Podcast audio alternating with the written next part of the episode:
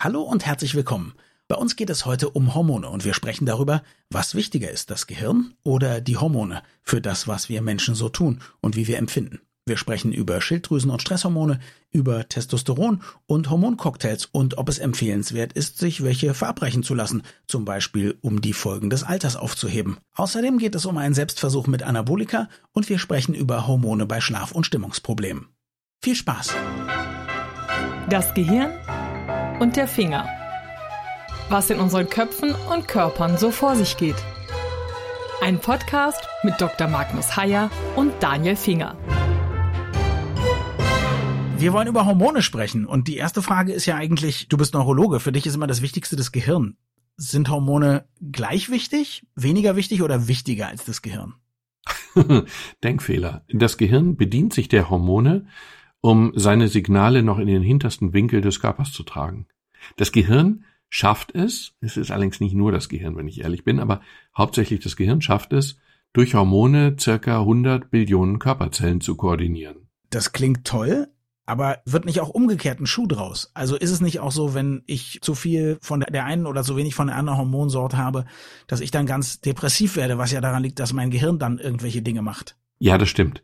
Und Hormone werden zwar zum Teil im Gehirn synthetisiert und von dort weitergeleitet, aber zum Teil eben auch in anderen Organen. Wobei das ganz, ganz komplizierte, lange, unüberschaubare Befehlsketten sind. Also das läuft über verschiedene Stufen. Also im Gehirn zum Beispiel gibt es bestimmte Teile, die produzieren Hormone und die schicken die dann zu Unterproduzenten, die dann wiederum andere Hormone produzieren, die dann über das Blut bis hin zu, weiß ich nicht, dem Hoden oder anderen Organen geschickt werden und dann dort ihre Wirkung entfalten. Wir haben natürlich in der Medizin, in den Lehrbüchern so Diagramme und das muss man sich wirklich wie ganz, ganz hochkomplizierte Diagramme vorstellen, die dann auch wieder rückwärts wirken. Also dann werden von den Endorganen Informationen wiederum auf hormonellem Wege zurückgeschickt und die werden dann im Gehirn zur Kenntnis genommen und führen dann wiederum dazu, dass dann andere Signale gesteuert werden. Ein ganz, ganz, ganz kompliziertes System. Okay, jetzt tun wir mal ganz kurz, als wäre ich dir auf den Leim gegangen, als du am Anfang gesagt hast, dass das Gehirn die Hormone benutzt, um Dinge im Körper zu steuern. Gib doch mal ein Beispiel dafür. Wie macht es das? Naja, im Gehirn gibt es Anhangdrüsen und äh, eine zum Beispiel heißt Hypothalamus. Und dieser Hypothalamus produziert, macht ein Signal und das macht der, leitet er weiter über Hormone, die er produziert. Und diese Hormone gehen dann zum Beispiel zur Hypophyse, die ist etwas weiter unten, die ist am Gehirn unten sichtbar sozusagen.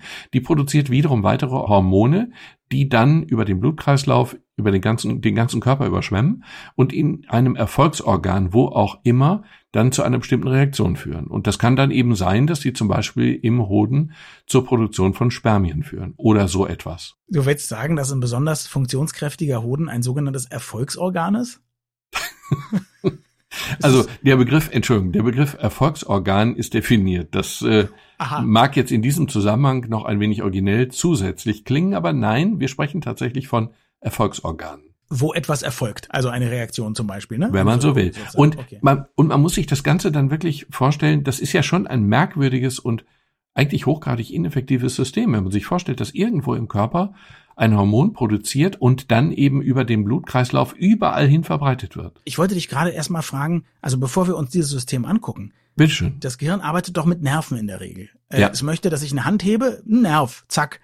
Warum geht das nicht? Warum gibt es keinen direkten Hodenproduktionsnerv? Warum muss man das überhaupt über Hormone regeln? Oder ist es die falsche Frage, warum man das so macht? Hat das sich in der Evolution eher so eingefunden? Ja, eingefunden ist jetzt eine sehr passive Formulierung, aber es sind zwei Alternativsteuermechanismen, es ist natürlich tatsächlich so, dass die ganz schnellen Signale über Nerven, also quasi elektrisch weitergeleitet werden und auch bis in den großen Zeh natürlich, also durch den ganzen Körper durch. Die Entfernung ist ja nicht das Argument. Ich kann ja sehr schnell mit dem Fuß reagieren, wenn ein Ball auf meinen Fuß zu, also gut, ich kann es jetzt eher nicht, aber es gibt Leute, die können. Theoretisch könnten manche Menschen es. Genau, können das manche Menschen sehr gut und das ist eben für ganz schnelle Reaktionen wichtig. Und Hormone sind eben ein, ein anderer Signalweg, ein, der zweite große Signalweg im Körper, der nicht ganz so schnell ist, der aber auch sehr präzise funktioniert, weil er eben genau sein Erfolgsorgan in Anführungsstrichen sucht und findet und genau dort und nur dort wirkt. Okay, und jetzt lass uns genau zu dieser verrückten Sache kommen.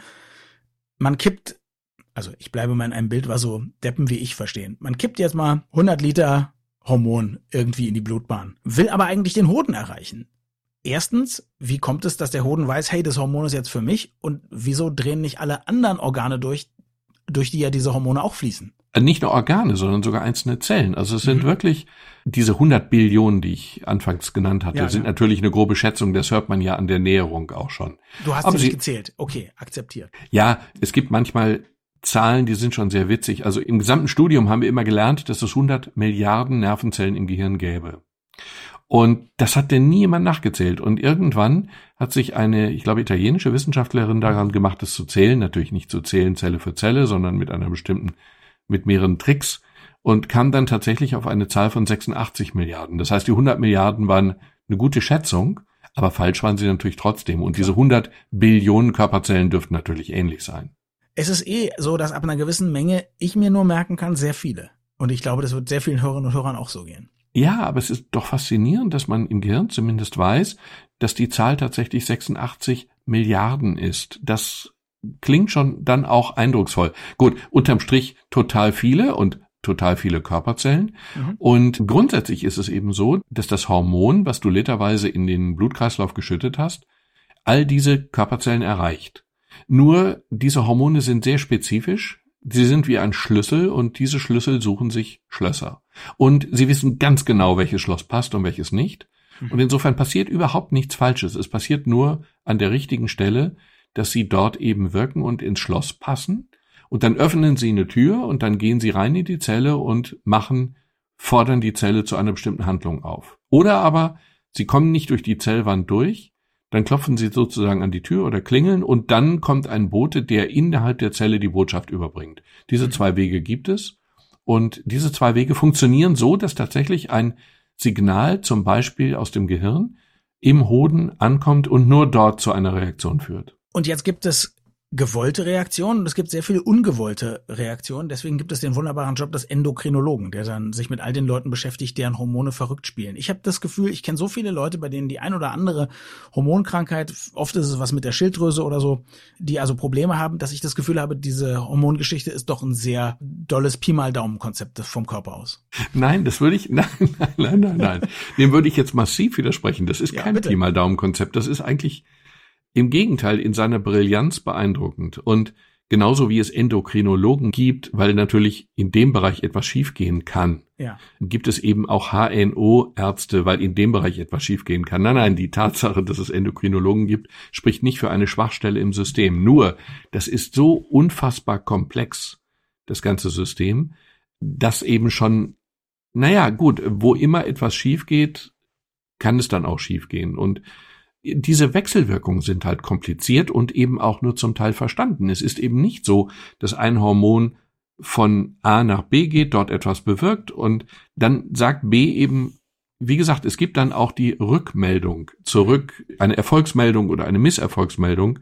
Und das ist einfach ein überaus kompliziertes und faszinierendes System. Aber es ist, wenn ich das richtig verstehe, oder vielleicht auch nur in bestimmten Bereichen, das würde ich jetzt gerne wissen, schon ein deutlich langsameres System. Also ich selber hatte, vielleicht ist es mir deshalb auch so bewusst geworden, ich hatte eine Schilddrüsenüberfunktion.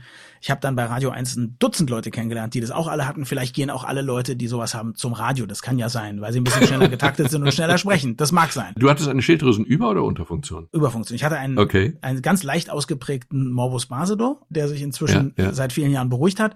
Wer das Krankheitssymptom nicht kennt, das ist das, wo manche Leute diese Glubschaugen bekommen. Aber es ist auf jeden Fall so, man wird relativ schwach und ist sehr nervös und hat einen ordentlichen Puls. So und und man wird auch nicht dick, weil man im Grunde, ja, ähm, man könnte sich das vorstellen wie ein Gaspedal. Mhm. Ähm, also die Leute mit einer Schilddrüsenüberfunktion, wenn man es ganz, ganz, ganz stark vereinfacht, dann ist es so, dass die im Grunde immer oberhalb der Normgeschwindigkeit fahren, also immer übertourig fahren was einerseits ganz praktisch ist, weil sie viel Energie verbrauchen, nicht dick werden, viel auf die Reihe kriegen, mhm. weil sie einfach schnell sind. Und die mit einer Schilddrüsenunterfunktion sind dagegen eher langsam, schläfrig, nehmen zu und überhaupt. Also da fährt der Motor ja. untertourig. Also diese Schilddrüsenüberfunktion bekam ich, als ich gerade ein paar Wochen Diät gemacht hatte und dachte, meine Diät funktioniert ja super. Also am Anfang dachte ich das noch, äh, bis ich dann so, so radikal abnahm, dass Leute mich gar nicht mehr erkannt haben. So. Insofern, ja, ist schon interessant. Ich hatte auch, als es dann diagnostiziert wurde, einen Ruhepuls von um die 120. Das war schon, und, und ich wurde sehr erstaunt angeguckt, dass ich noch arbeite. Aber anscheinend hm. habe ich, habe ich ein ganz gutes Kreislaufsystem. Aber was ich sagen wollte ist, es hat ein paar Wochen gedauert, bis dieser Hormonspiegel wieder eingestellt war. Ich hätte mhm. mir gewünscht, es wäre eine Nervengeschichte gewesen, so wie man eine Schmerztablette nehmen kann, der Kopfschmerz ist weg. Äh, sowas hätte ich gut gefunden. Aber es dauert ein paar Wochen. Dann muss man eben auch noch gucken, dass man nicht zu sehr in die andere Richtung steuert, also dass ich dann keine Unterfunktion bekomme und so weiter und so fort. Das ist also schon, zumindest in dieser Schilddrüsengeschichte, ein träges System. Ist das mit allen Hormonen so? Naja, es gibt ja auch zum Beispiel Stresshormone. Du kennst vielleicht mhm. das Gefühl, also es, es passiert etwas gerade akut Bedrohliches und es läuft dir irgendwie eiskalt den Rücken runter oder dir bricht der kalte Schweiß aus oder so. Das ist aber dann auch eine hormonelle Reaktion. Also die geht schon ziemlich schnell auch. Okay. Im Prinzip ist es so, wir haben eben zwei Nervensysteme für die Stress und die sozusagen nicht Stress Zeit oder Orientierung oder Situation.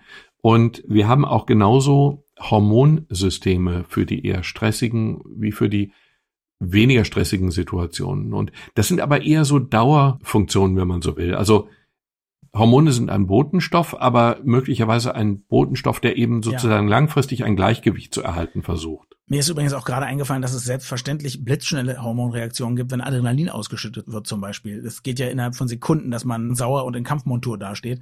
Wie lange weiß man denn eigentlich schon, dass es Hormone gibt? Also früher hat man ja auch gedacht, das Gehirn wäre irgendein Apparat aus Zahnrädern. Wann hat man das erste Hormon entdeckt?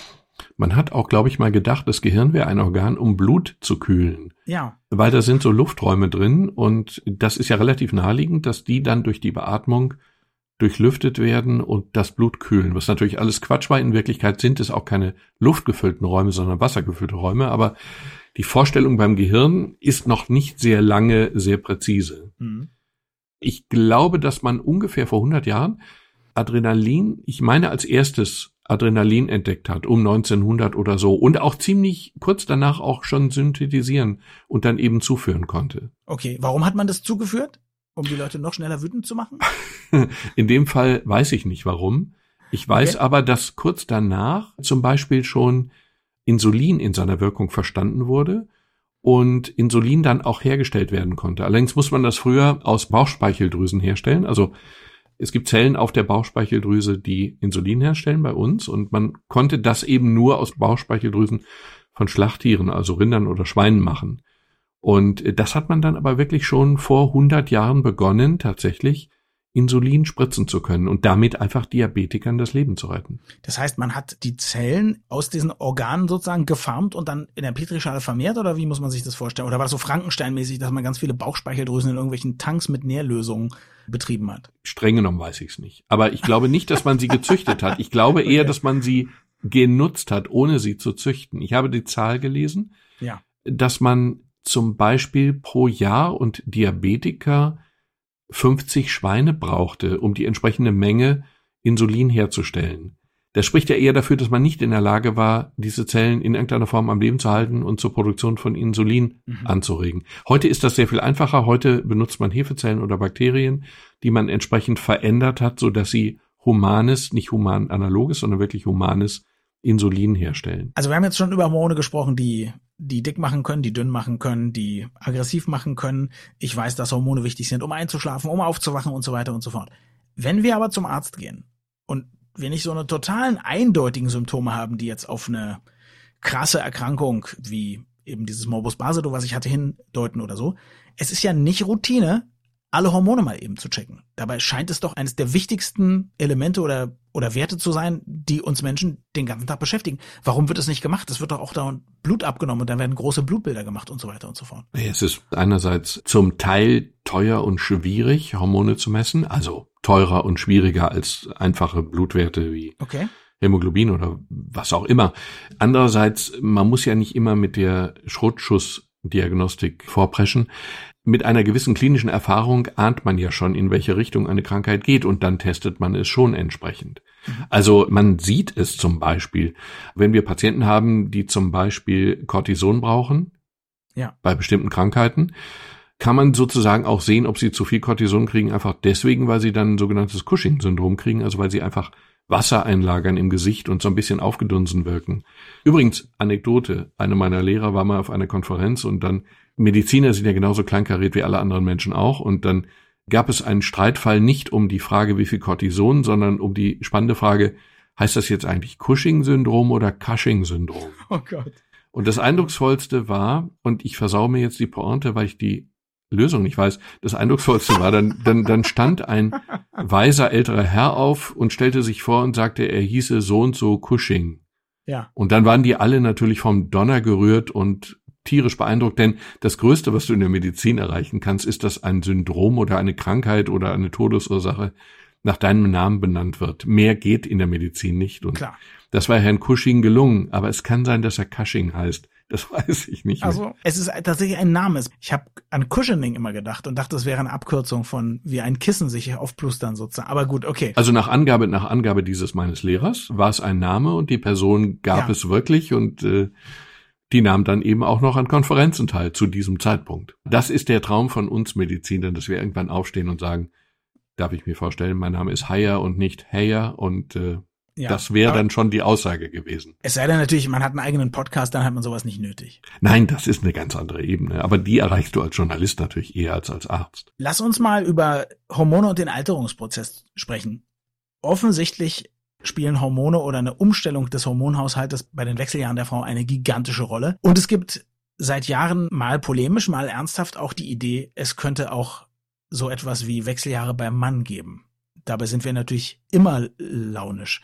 Wie ist da der Stand der medizinischen Forschung? Naja, das sind natürlich zwei nur sehr schwer vergleichbare Dinge. Also Hormonersatztherapie bei Frauen. Es gab eine Zeit in den 80ern, glaube ich, wo man das sehr, sehr leichtfertig, also im Grunde musstest du als Frau nur mit etwas gerötetem Gesicht in die Praxis kommen, dann hattest du schon ein Rezept für entsprechende Hormonpräparate in der Tasche. Und dann gab es aber mehrere Studien, die sehr unsicher gemacht haben und die das Verschreibungsverhalten massiv ins Gegenteil verkehrt haben.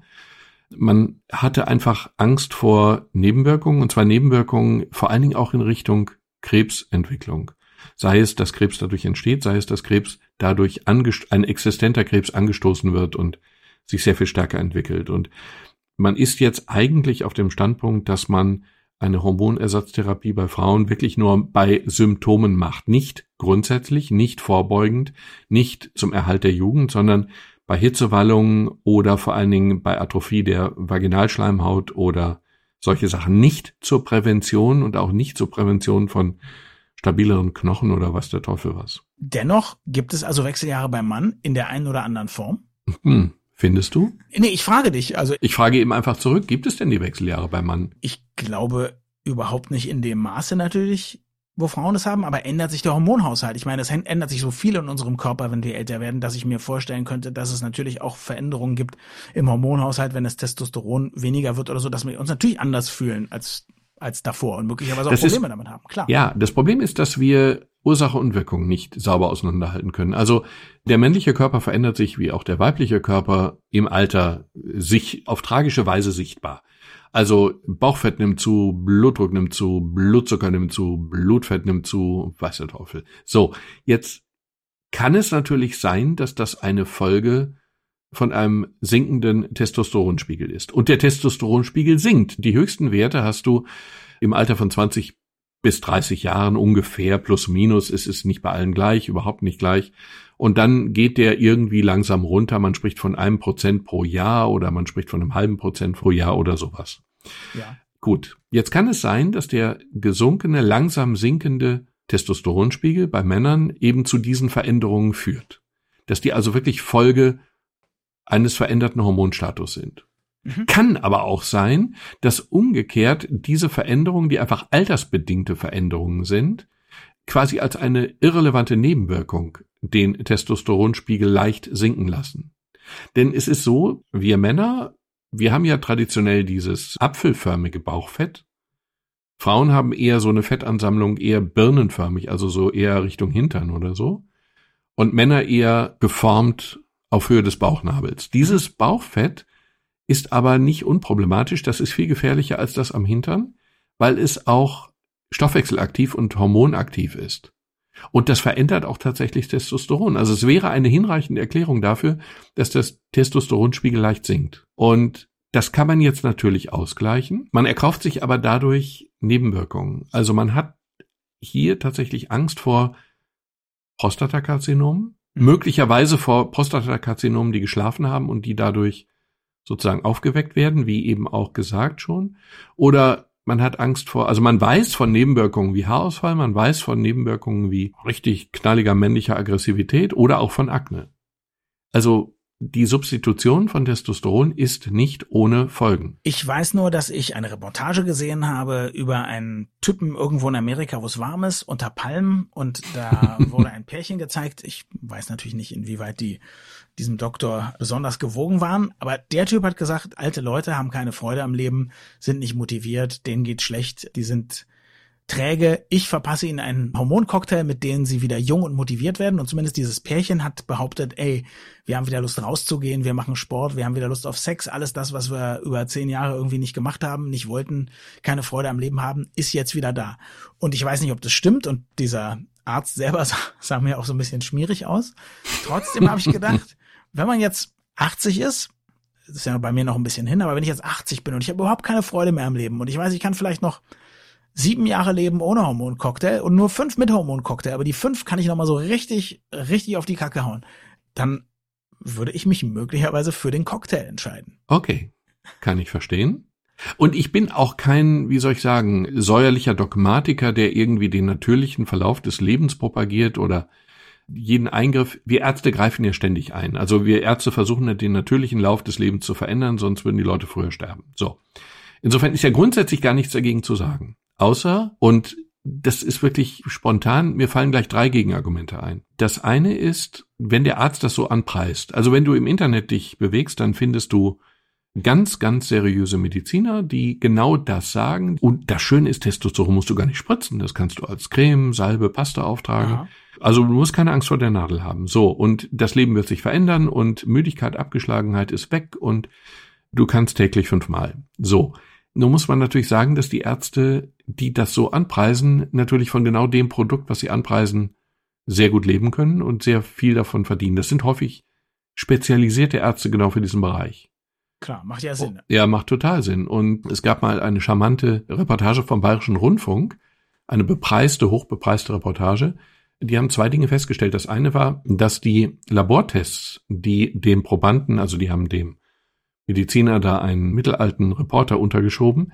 Erstmal musste der richtig viel Geld bezahlen für eine umfangreichste Labordiagnostik, die völlig sinnlos ist, weil du, es geht nur ums Testosteron. Da brauchst du eben diese anderen Beihormone, brauchst du alle nicht. Du brauchst nur Testosteron. Dafür kosteten diese 27 Werte, die man dann untersucht hat, 800 Euro. Das ist schon, das ist schon motiviert. Dann muss man sagen, dass die Normwerte gar nicht so hundertprozentig definiert sind. Also es ist nicht so, dass du einen niedrigeren Testosteronspiegel hast und dann bist du müde und abgeschlagen. Es gibt einfach Männer mit relativ niedrigen Testosteronspiegeln, die zeugen Kinder und sind sehr aktiv, sowohl im Bett als auch im Leben, also im Leben außerhalb des Bettes. Mhm. Und es gibt Männer mit hohen Testosteronspiegeln, bei denen ist es nicht so. Und es gibt tatsächlich saubere Metastudien, die wirklich keine signifikanten Unterschiede feststellen in wirklich doppelblinden, placebo-kontrollierten, prospektiven Studien, die keine Unterschiede feststellen konnten, reproduzierbare Unterschiede bei der Gabe von Testosteron. Und das macht mich zumindest nachdenklich. Ja, das macht mich auch nachdenklich. Meinst du, wenn wir dann 80 sind und schlapp von einer Dosis, würde das Krebsrisiko schon extrem steigen? Weil dann sonst könnte man es ja mal probieren. Ich würde ganz was anderes bei dir probieren wollen. Ich würde dann gerne bei dir ein Placebo ausprobieren. Denn ah, wir wissen okay. ja auch nicht, wenn ich dir jetzt eine Testosteronsalbe verschreibe und du nimmst sie täglich, weil du wirklich willst, dass aus deinem Körper wieder was wird, weil du wirklich drunter leidest, alt geworden zu sein und es ist normal, darunter zu leiden, alt zu sein, wenn der Körper nicht mehr das tut, was ich eigentlich will oder irgendwie verfällt oder so. So, du kriegst jetzt also Testosteron und du bekommst es mit dem Versprechen, dass du wieder aktiv wirst, und zwar in allen Lebenssituationen. Es gibt zwei Wirkungen. Es gibt vielleicht die hormonelle Wirkung des Testosteron selber, aber es gibt ganz sicher auch die Placebo-Wirkung der Erwartung, dass du jetzt wieder aktiv wirst. Und das als solches könnte schon einen enormen Effekt haben. Es könnte dich wieder nach draußen treiben in Florida und jetzt, wo du das Testosteron wieder im Körper hast und spürst, vermeintlich, fängst du wieder an zu joggen und über Sex will ich gar nicht reden. Ich könnte mir vorstellen, dass bei diesen Dingen der Placebo-Effekt eine enorme Rolle spielt. Kann ich mir auch vorstellen, zumal ich mit einem äh, guten Freund von mir mal, wir haben eine Zigarette selber gedreht und getan, als ob es ein Joint wäre mit total krassem Stoff und hinterher waren alle high, nur wir nicht, weil wir ja wussten, dass da nichts drin war. und dasselbe kannst du mit scheinbar alkoholhaltigen Getränken machen. Es gab Partys, bei denen floss kein Tropfen. Nur es schmeckte wie Alkohol und es wurde verkauft wie Alkohol und die Leute waren besoffen hinterher, weil sie ganz einfach sicher waren, dass sie Alkohol zu sich genommen haben.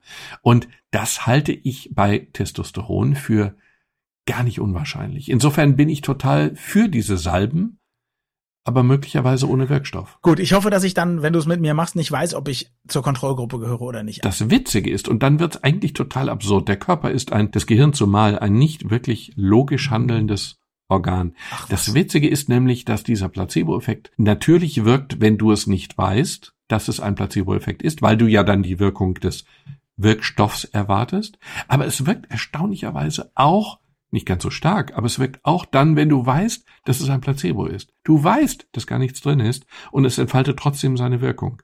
Du kriegst von mir Nivea-Creme oder was auch immer. Ich sage, das nehmen wir jetzt einfach mal als Testosteronsalbe. Du weißt, es ist keine Testosteronsalbe und sie wirkt trotzdem. So absurd wirkt der Körper. Und zwar nicht nur der männliche, sondern ausdrücklich auch der weibliche. Ich kann dir sagen, dass ich das weiß, denn ich weiß ja, dass homöopathische Mittel nicht funktionieren. Ich nehme aber welche, weil sie bei mir funktionieren. Weil ich weiß, dass wenn ich sie nehme, sie funktionieren, auch wenn sie nicht funktionieren. Das war jetzt ein wunderbares Beispiel. Ich bin zwar ein wenig betroffen über deine Verhaltensweise, aber ich, ich nehme sie wohlwollend, wenn auch irritiert, zur Kenntnis. So, jetzt aber zum Thema Selbstversuche. Möchte ich dir unbedingt noch was erzählen. Craig Davidson, ein kanadischer Schriftsteller, hat sich selber mal Anabolika verabreicht, also anabole Steroide heißt es, glaube ich, und Testosteron. Und hat innerhalb von 16 Wochen hat er sich von so einem übergewichtigen, untrainierten Schwabbel zu so einem echt krass nicht jetzt Bodybuilder natürlich, nicht in 16 Wochen, aber zu einem sehr, sehr, sehr muskulösen Typen, wo du denkst, der hat zehn Jahre lang Sport gemacht, ja, vielleicht so ein Ironman mhm. und so, gezüchtet und hat aber auch einen Artikel geschrieben, wo er alle krassen Nebeneffekte, sagen wir mal, wirklich aufs Tapet bringt. Also er erzählt davon, dass er am Anfang, als er Testosteron genommen hat, erstmal seine Brüste wuchsen, weil der Körper versucht, dagegen zu arbeiten mit Östrogen. Er hat erzählt, dass mit der Zeit seine Hoden immer kleiner geworden sind und sich dann ins Innere des Körpers zurückgezogen haben, dass er also mehr oder weniger impotent wurde, dass er furchtbar aggressiv war die ganze Zeit durch das viele Testosteron, andauernd, wenn er diese Gewichte gestemmt hat, geschrien hat wie so ein Tier. Und früher hatte er sich immer aufgeregt über diese Bodybuilder in seinem Fitnessstudio, die einfach immer unkontrolliert rumbrüllen, so dass man das Gefühl hat, die rennen gleich irgendwie mit einem Messer auf eine Giraffe los, um sie zu schlachten. Sein Verhalten, seine Kontrolle hat sich dahingehend verändert, dass er dann zu so einem Stier wurde, der dann ja. unter Grunzlauten ja. Gewichte hoch. Was für eine grauenhafte Vorstellung. Er hat furchtbar nach Schweiß gestunken durch die Hormone. Er sagte, das war furchtbar. Er konnte zehnmal am Tag duschen. Er hat immer noch gestunken und so weiter und so fort. Und er hat vor allem dann auch beschrieben, wie der Weg zurückging von allem. Also die Hoden kamen mhm. wieder, sein normales Gemüt kam wieder, aber sein Fett kam eben auch wieder und alle Muskeln verschwanden, auch in, in ungefähr der gleichen Zeit. Es ist sehr interessant zu sehen, was man sozusagen mit Körpern anstellen kann und auch sehr interessant, dass man, ich weiß natürlich nicht, welche organischen Schäden jetzt in vier Monaten geblieben sind. Manche Leute machen das ja über viele Jahre. Hoffen wir mal, dass Craig Davidson keine Spätfolgen hatten. Aber er hatte am Ende natürlich auch nichts gewonnen. Und das war so ein schöner Artikel, der zeigt, ja, man hat vielleicht dann tolle Muskeln, die auf möglicherweise potenzielle Partner attraktiv wirken, kann dann aber damit gar nichts anfangen. Und das ist dann vielleicht einfach die falsche Entscheidung. Die Vorstellung, dass diese Muskelberge Roten von Kirschkerngröße haben, und eine Erektionsstörung. Die hat für uns Normalkörper Habende ja irgendwie etwas entspannend Beruhigendes, oder nicht? Ja, wenn du so willst, ja. Also es ist natürlich ein, ein guter Grund, dann eben nicht das auch mal zu probieren, um schneller mal zu Muskeln zu kommen, klar. Es gibt, es gibt aber ein Problem. Das Ganze ist ja ein grauer Markt oder ein Schwarzmarkt. Diese Anabolika sind ja schlicht und einfach verboten, wenn ich das richtig weiß. Die, ich denke auch, ja. Hm? Ja, die werden ja illegal besorgt und die werden illegal eingenommen. Okay. Und dann brauchst du ja nicht nur die Anabolika, Testosteron und andere, dann brauchst du ja auch noch die Nebenwirkungsbekämpfer, wie du gesagt hast. Du brauchst Medikamente, die eigentlich, also Antiöstrogene, die eigentlich bei Frauen verordnet werden als Beitherapie bei Mammakarzinom.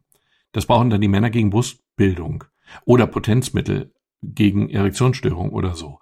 Und das Problem ist erstens, es ist angeblich unglaublich verbreitet, angeblich in diesen Muckibuden, also den richtigen, nicht diesen für sanfte Charaktere wie uns, sondern wo richtig gestellte Körper rauskommen sollen.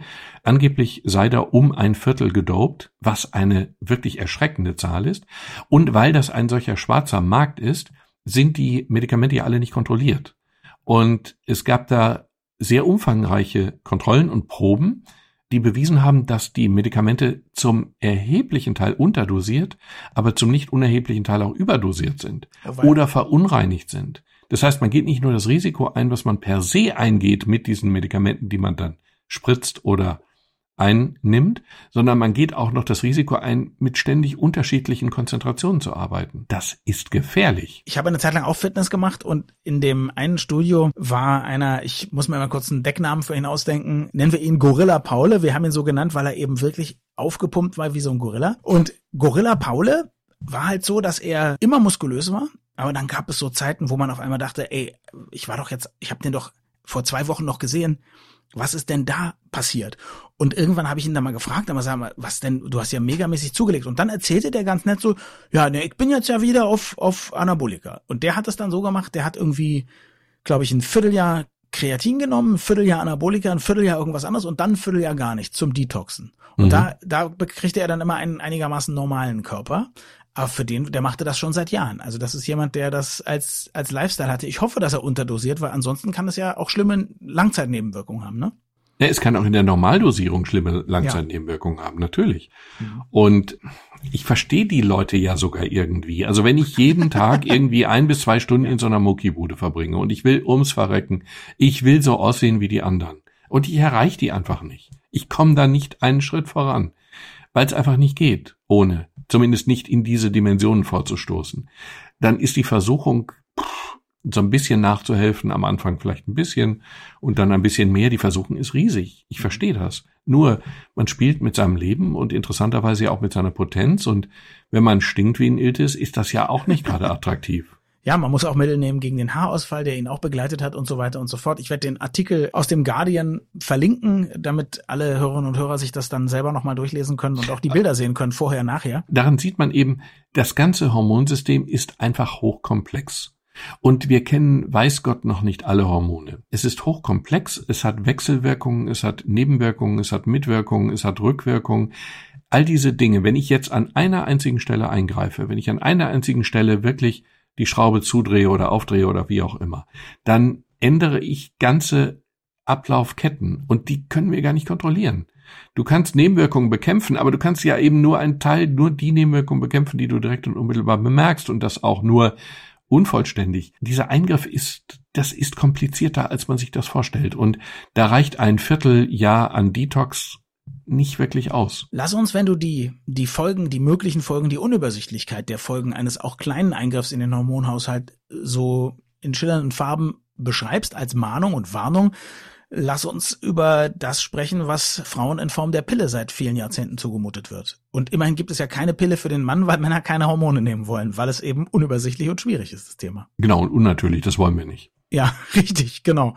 Was hältst du davon? Wie stehst du dazu? Naja, zumindest muss man bei der Pille sagen, dass sie ja eine, es gibt ja wenig Medikamente, über die mehr Langzeitbeobachtungen existieren als bei der Pille. Mhm. Nur, ich bin absolut kein Gynäkologe und eben auch kein Spezialist in diesem Bereich. Aber wenn ich zum Teil Frauen sehe, die rauchen und oder zusätzlich dick sind und von denen höre, dass sie die Pille nehmen, dann ist es natürlich schon so, da addieren sich Risikofaktoren auf möglicherweise nicht verantwortbare Weise. Also da mag man dann möglicherweise auch den Partnern eine gewisse, einen gewissen Anteil an der Verhütung mit zumuten, mhm. wenn es denn so ist. Es spricht immer alles dafür, mit dem Rauchen aufzuhören. Aber die Kombination aus Pille und Rauchen, je nach Art der Pille wohlgemerkt, ist eben auch ein erhebliches Risiko. Was ist mit solchen Dingen wie Melatonin, manche nehmen das, um besser schlafen zu können. Ist das nicht dann auch ein ähnlicher Eingriff in den Hormonhaushalt? Dazu kann ich nichts sagen. Ich weiß, dass viele Leute das machen. Ich weiß, dass mich Bekannte gefragt haben, ob ich das für verantwortbar halte.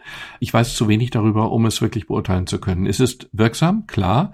Melatonin ist das Schlafhormon. Es gibt andere Methoden, um sozusagen die Produktion anzustoßen. Also zum Beispiel haben wir häufig Schwierigkeiten in den dunklen Monaten, also im Herbst und Winter. Das hängt aber eben einfach damit zusammen, dass wir zu wenig Licht abbekommen und dass dadurch dann die entsprechende Hormonproduktion nicht wirklich funktioniert, weil wir eben zu viel Zeit im Innern verbringen und die Lichtwerte, die wir brauchen, um dem Körper zu sagen, wann Schlaf und wann wach angesagt ist, gar nicht erreichen. Mhm. Also insofern reicht möglicherweise die Gewohnheit, regelmäßig rauszugehen, auch schon ein wenig aus. Gelesen habe ich, dass es wohl kurzfristig, wenn man das kurzfristig nimmt, sehr unproblematisch ist. Allerdings, wenn man im Alter weniger Melatonin produziert, hat man natürlich das Problem immer. Also man hat ein langfristiges mhm. Problem. Da wird einem das nicht nutzen, mal eine Woche Melatonin zu nehmen. Da sollte man dann aber wahrscheinlich dann doch eher mehr rausgehen und mehr Sport machen, oder? Das macht ja auch müde. Das macht müde und es hat auch ein bisschen mit Schlafverhalten oder wie die Schlafforscher sagen, Schlafhygiene zu tun. Also es ist so, dass alte Leute einfach weniger Schlaf brauchen, zumindest im Durchschnitt.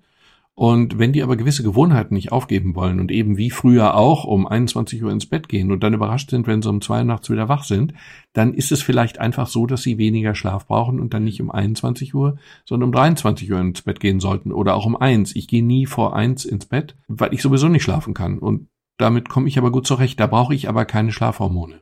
Ich kann super schlafen, aber eben auch nicht vor eins. Genau. Aber bis, bis 14 Uhr ist überhaupt kein Problem, wenn ich mal könnte. genau. Das ist übrigens die Sauerei in der Gesellschaft. Frühaufsteher gelten als vorbildlich, arbeitsam und in jeder Beziehung klug. Langschläfer gelten als nicht vorbildlich und schlurig und wie auch immer. Dabei arbeiten die Langschläfer eben einfach nachts länger als die Frühaufsteher nachts arbeiten. Also in der Summe ist es das Gleiche, wird aber unterschiedlich bewertet. Sind Langschläfer dumm und gleichgültig? Keine Ahnung, ist mir auch egal. Aber genau. lass mich dir abschließend noch eine Frage stellen. Jetzt kommt ein Wundermaxe, einer deiner Kollegen, und der hat eine Erfindung gemacht. Und der baut dir einen Knopf ein, mit dem du ein einziges deiner Hormone nach Belieben rauf oder runter regeln könntest. Welches würdest du wählen und warum? Wahrscheinlich würde ich zu Dopamin oder Serotonin neigen, weil ich damit die Stimmung ein wenig modulieren kann. Das würde mir über traurige Wochenanfänge oder traurige Herbsttage hinweg helfen. Wobei ich sagen muss, ich habe natürlich auch einen Hormonversuch gemacht, allerdings mal für einen Zeitungsartikel, das ist auch schon einige Zeit her. Ich sagte der Name Prozac etwas? Ist das nicht das, was man nimmt, damit einem die Haare nicht ausfallen? ich glaube nicht. Nach dem, was ich weiß, ist Prozac ein Medikament, ein selektiver Serotonin-Reuptake-Hämmer. Vielen Dank übrigens für diesen schockierenden Fachbegriff, den ich wirklich nicht in Ansätzen verstehe, aber es klingt interessant. Genau, es ist einfach nur so, dass dieses Medikament dafür sorgen soll, dass mehr Serotonin und Serotonin wie auch Dopamin ist eine Art Glückshormon, wenn man es verkürzt, auf jeden Fall ein stimmungshebendes Medikament. Menschen mit Depressionen haben in der Regel ein Serotonin und oder Dopaminmangel und man versucht das zu kompensieren, indem man nicht Serotonin gibt, sondern indem man den körpereigenen Abbau von Serotonin bremst, sodass eben mehr Serotonin zur Verfügung weiterhin steht. Ja. Und in Amerika war dieses Medikament Prozac, in Deutschland hieß es oder heißt es Fluctin, unglaublich populär. Also man nahm es als Lifestyle-Medikament, weil man einfach wollte, dass man offener auf Leute zugeht. Es gab ein wegweisendes Buch, Listening to Prozac. Da wurde sogar beschrieben, dass einige Amerikaner das ihren Haustieren gegeben haben, damit der Hund nicht immer so schüchtern in der Ecke verschwand, wenn fremde Leute kamen, sondern schwanzwedelnd auf sie zulief. Nein. Hat's, nein, hat's wirklich gegeben. Also es gehört einfach zum guten Ton, gut drauf zu sein. Und insofern haben eben ganz viele Leute Prozac einfach als Standardmedikament genommen. Also nicht gegen eine Depression oder gegen eine Verstimmung, sondern einfach, um ein bisschen besser zu sein als normal. Und wie sich das gehört, habe ich einen Artikel darüber geschrieben und habe dieses Zeug mir selber verordnet. Ich habe ja Rezepte und habe das dann eine gewisse Zeit eingenommen. Okay. Das Interessante war, dass ich tatsächlich den Eindruck hatte, dass ich am Montag weniger schlecht gelaunt war, montags morgens, dass ich aber gleichzeitig am Freitagnachmittag weniger gut gelaunt war. Ich hatte den Eindruck, als hätte das Medikament meine Stimmung so ein bisschen auf gleiche Höhe frisiert, also gleichbleibend, egalisiert, wenn man so will. Ja. Was ja ein doofer Effekt ist, weil das wollen wir eigentlich nicht. Wir wollen ja, dass wir am Freitag noch euphorischer sind und am Montag eigentlich am besten auch. Allerdings muss ich auch zugeben, dass ich das, ich glaube, drei Wochen oder so genommen habe oder vier, eigentlich viel zu kurz, um wirklich die Wirkung zu spüren. Und der Artikel musste aber fertig werden. Und wenn ich zu mir selber ehrlich wäre, war diese Beobachtung wahrscheinlich ein Placebo-Effekt, weil ich genau dieses erwartet habe in der Vorbereitung auf dieses Medikament und Insofern hätte mir ein Placebo auch gereicht. Lass mich so sagen, die Aufputschmittel und Downer und so, die Ärzte sonst immer nehmen, hast du die in der Zeit weitergenommen oder abgesetzt? also bis auf Kaffee, allerdings in, sagen wir mal, grenzwertigen Dosen. Und Wein in normalen Dosen habe ich eigentlich weder Ups noch Downers, die ich benutze. Ich habe keine persönliche Erfahrung. Vielen Dank fürs Zuhören. Die nächste Folge erscheint dann am Dienstag und das ist wieder ein Corona-Spezial. Bis dann.